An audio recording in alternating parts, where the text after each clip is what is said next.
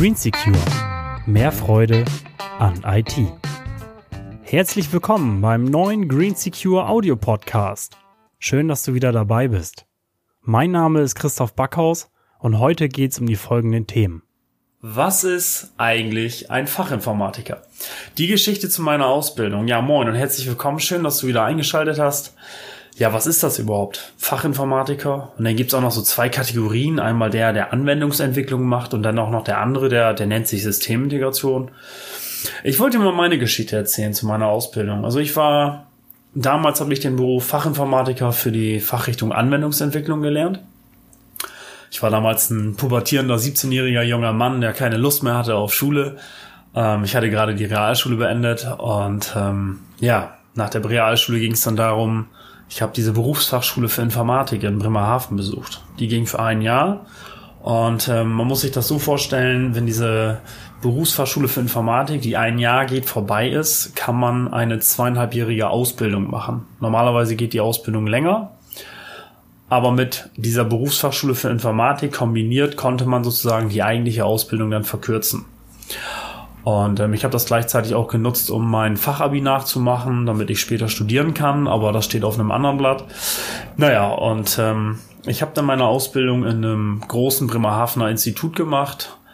Ähm, wir waren damals im Jahr 2002 ähm, ja die zweite Generation an Azubis, die es da gab. Und ähm, ja, das war super klasse. Wir haben unheimlich viele verschiedene Systeme kennengelernt. Also nicht nur diesen riesigen Rechnerraum in dem Institut, ähm, sondern also ob mit Linux, ob mit Unix ähm, und natürlich Windows noch viel mehr im Detail. Wir haben äh, gelernt, wie man programmiert ähm, in interessanteren, größeren Projekten. Die Projekte, die werden auch teilweise heute noch benutzt, wenn ich mich nicht irre. Also zumindest wurden die sehr, sehr lange benutzt.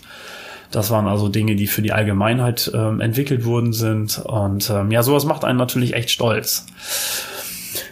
Ja, dann haben wir natürlich auch so typische Helpdesk-Tätigkeiten ausgeführt. Ja, das ähm, bei Mitarbeitern im Institut äh, zu helfen, vor Ort direkt irgendwelche Probleme zu lösen. Ja, das heißt, das Telefon hat geklingelt und dann ist man dahin. Ähm, ja, das waren so die Dinge in meiner Ausbildung. Und ähm, was ich wirklich toll fand, ich hatte damals die Möglichkeit, oder wir, ich und mein Kollege, wir waren damals zwei Leute in dem Jahrgang, ähm, wir beide haben wirklich gelernt, auch wie man Präsentationen halten kann. Ähm, ja, wir haben es nicht wirklich richtig studiert in dem Sinne, aber wir wurden öfters mal aufgefordert, ähm, Dinge zu präsentieren. Das kam einige Male vor während meiner Ausbildungszeit und ich muss sagen, das sind Dinge, die finde ich unheimlich wichtig, weil ähm, ja, wann willst du sonst lernen? Also irgendwann muss man mal anfangen, so eine Dinge zu lernen. Und ähm, ja, was ich auch noch richtig toll fand, ich habe auch noch verschiedene Standorte des Institu Instituts kennengelernt, also auf Helgoland und auf Sylt. Und ähm, ja, ganz klar, als Azubi macht man auch ab und zu mal blöde Aufgaben, ja, aber das gehört einfach dazu. Ja, und das kann auch wirklich eine richtig tolle Abwechslung sein. Also von daher darf man sich da auch nicht so viel Gedanken zu machen. Ja, und als ich ein knackig 20-Jähriger war, habe ich meine Ausbildung damals erfolgreich abgeschlossen. Ähm, jetzt interessiert dich bestimmt, wie schließt sich so eine Ausbildung ab? Ähm, also es gibt erstmal eine Zwischenprüfung nach ein bis zwei Jahren. Frag mich jetzt gerade nicht, äh, wann die genau war. Ich bin mir nicht mehr ganz sicher. Ähm, die ist gar nicht so wichtig. Ich will das nicht schmälern. Ähm, klar wirst du da theoretisch gefragt äh, und musst da irgendwie ein paar Stunden so eine oder ein, zwei Stunden eine Abschlussprüfung schreiben, äh, beziehungsweise eine Zwischenprüfung schreiben. Aber ähm, viel wichtiger ist natürlich die Abschlussprüfung. Ne? Und in der Abschlussprüfung gibt es immer einen Theorieteil und einen Praxisteil. Und ähm, ja, diese Theorie wird natürlich in mehreren Stunden geschrieben. Und ich muss ganz ehrlich sagen, so im Nachhinein, also wir haben wirklich unheimlich viele verschiedene Dinge in unserer Ausbildungszeit kennengelernt, aber diese Abschlussprüfung, diese schriftliche, die hat es wirklich in sich. Also da kamen Dinge dran, die ist ja auch deutschlandweit ähm, ja genormt, die ist überall gleich. Und dementsprechend macht es auch sehr schwierig, ähm, weil nicht jeder die gleichen Ausbildungsinhalte hat. Ja, auf dem Papier hört sich das immer ganz, ganz toll an, aber in der Praxis sieht es immer ganz anders aus. Also welche Firma, welches Institut, welche öffentliche Stelle ähm, kann dir eigentlich alle Ausbildungsinhalte vermitteln, die letztendlich in deinem Ausbildungsrahmenvertrag auch drinne vorkommen. Also ich bin ganz ehrlich, das äh, klappt fast nirgendwo, auch wenn das in der Theorie sich immer so schön anhört. Ja.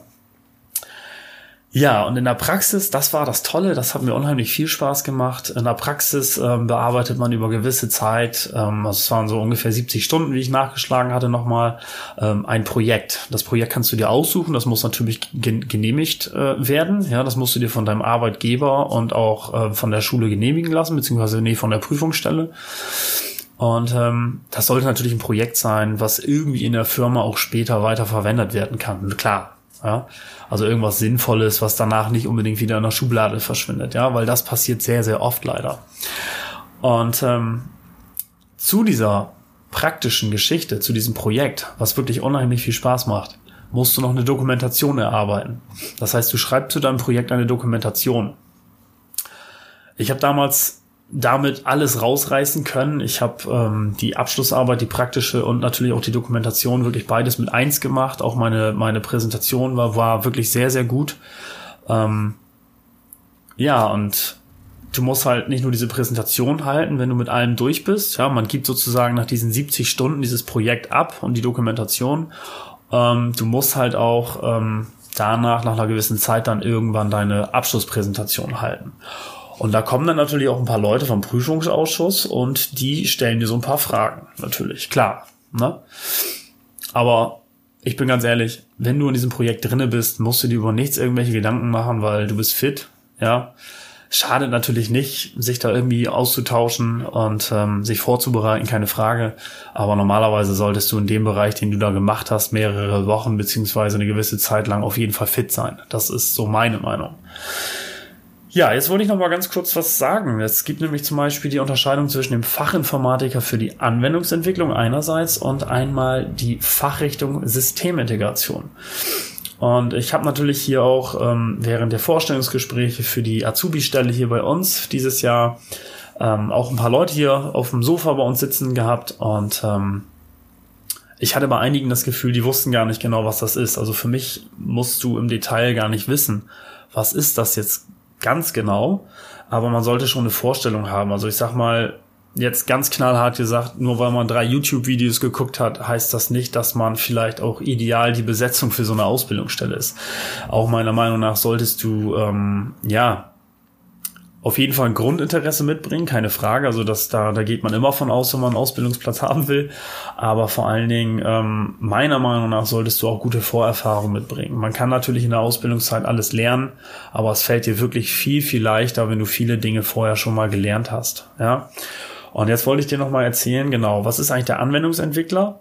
Ich kann es dir mal vorlesen. Also ich habe nochmal offiziell von Wikipedia so einen, so einen Auszug rausgezogen. Also der Anwendungsentwickler oder auch auf Englisch Software Development ist auf die Auswahl, Entwicklung, Anpassung, Wartung von Software sowie Datenbanken und auf die Anwenderschulung spezialisiert.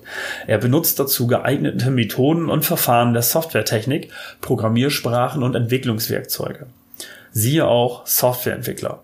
Ja, und da kann ich dir auch nämlich was zu sagen. Du lernst nicht nur diese Hackerei, ja, dieses eigentliche Programmieren, weil du musst es so vorstellen, eine Programmiersprache ist nur das Werkzeug. Es ist so ähnlich wie, wie Mathematik ein Werkzeug ist, um unsere Probleme zu lösen. Ja, ich weiß, das klingt immer total blöde, aber am Ende ist es so. Seit meinem Studium weiß ich das auch. Früher habe ich auch gedacht, oh mein Gott, Mathematik, total nervig. Ja, aber es nützt leider alles nichts. Ähm, Mathe kann auch echt Spaß machen.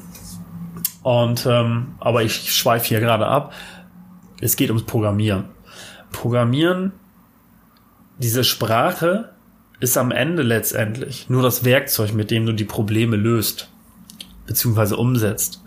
Die eigentliche Programmierung, die findet entweder im Kopf statt, ja, natürlich vorher machst du dir Gedanken über bestimmte Dinge, aber vor allen Dingen findet die dann ja auf deinem Blatt Papier statt oder in deiner Word-Datei oder wo auch immer. Ja, das heißt, man macht sich natürlich vorher Gedanken, ich habe hier ein Problem, ja, und wie finde ich Schritt für Schritt zur Lösung? Und ähm, ja, das ist so der, der Punkt, den man nicht vergessen darf. Es, du lernst halt nicht nur eine Programmiersprache, du lernst halt ähm, auch wirklich die Theorie dahinter. Ja, Programmablaufpläne zum Beispiel. Ähm, wie sind so Programme aufgebaut? Wie laufen die ab? Das ähm, ist total wichtig, sowas zu wissen, weil ganz viele glauben, dass es wirklich in, da immer nur um die Programmiererei geht. Ja, es geht ums Programmieren, es geht um Softwaretechnik, aber du lernst halt auch die Hintergründe dazu. Das ist ganz, ganz wichtig, dass man das ähm, vielleicht mal gehört hat. Ja, und was ist die Systemintegration eigentlich? Systemintegration, ich kann dir auch nochmal die Definition vorlesen von Wikipedia, die offizielle. Also Systemintegration, der plant, installiert, wartet und administriert Systeme sowie Netzwerke und setzt Kenntnisse im Bereich der Betriebssysteme, Rechner, Netztechniken und Protokolle ein. Aber auch das Thema IT-Sicherheit, in Klammern Firewalls, Verschlüsselung und so weiter, ist von Bedeutung. Eine typische Beschäftigung nach der Ausbildung ist Systemadministrator und Systemintegrator. Also wenn du dich da wieder siehst, weil du denkst, Mensch, das hört sich echt geil an, dann ist vielleicht das genau der Bereich. Ja, man muss halt immer so überlegen, was in welchem Bereich will man später vielleicht arbeiten, was will man machen oder was kann man vielleicht auch schon gut und wo liegen so die Neigungen. Ähm und jetzt habe ich mir gedacht, kommst du vielleicht zu so ein paar Fragen. Ich habe mir mal so ein paar Fragen aufgeschrieben. Ähm die habe ich eigentlich schon ganz klar beantwortet, werden Vorkenntnisse gebraucht.